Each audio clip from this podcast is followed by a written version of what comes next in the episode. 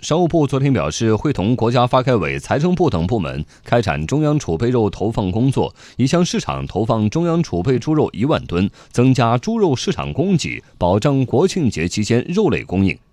九月初已向市场投放中央储备牛肉两千四百吨、羊肉一千九百吨。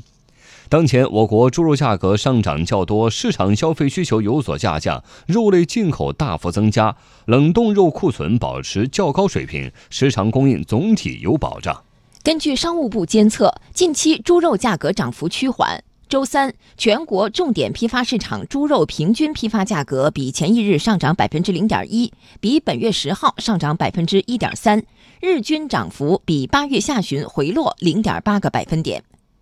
商务部国际贸易经济合作研究院研究员白明认为，这次一万吨储备猪肉的投放，对平抑国庆期间的猪肉价格来说，将产生比较明显的效果。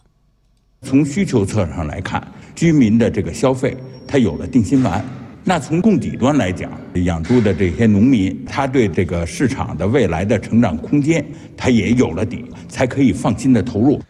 为了保障猪肉供应，此前许多地方的储备冻猪肉早已开始投放市场。比如，济南在中秋前投放了一千五百吨储备冻猪肉；广东在中秋期间也组织投放了一千二百六十吨省级储备冻猪肉。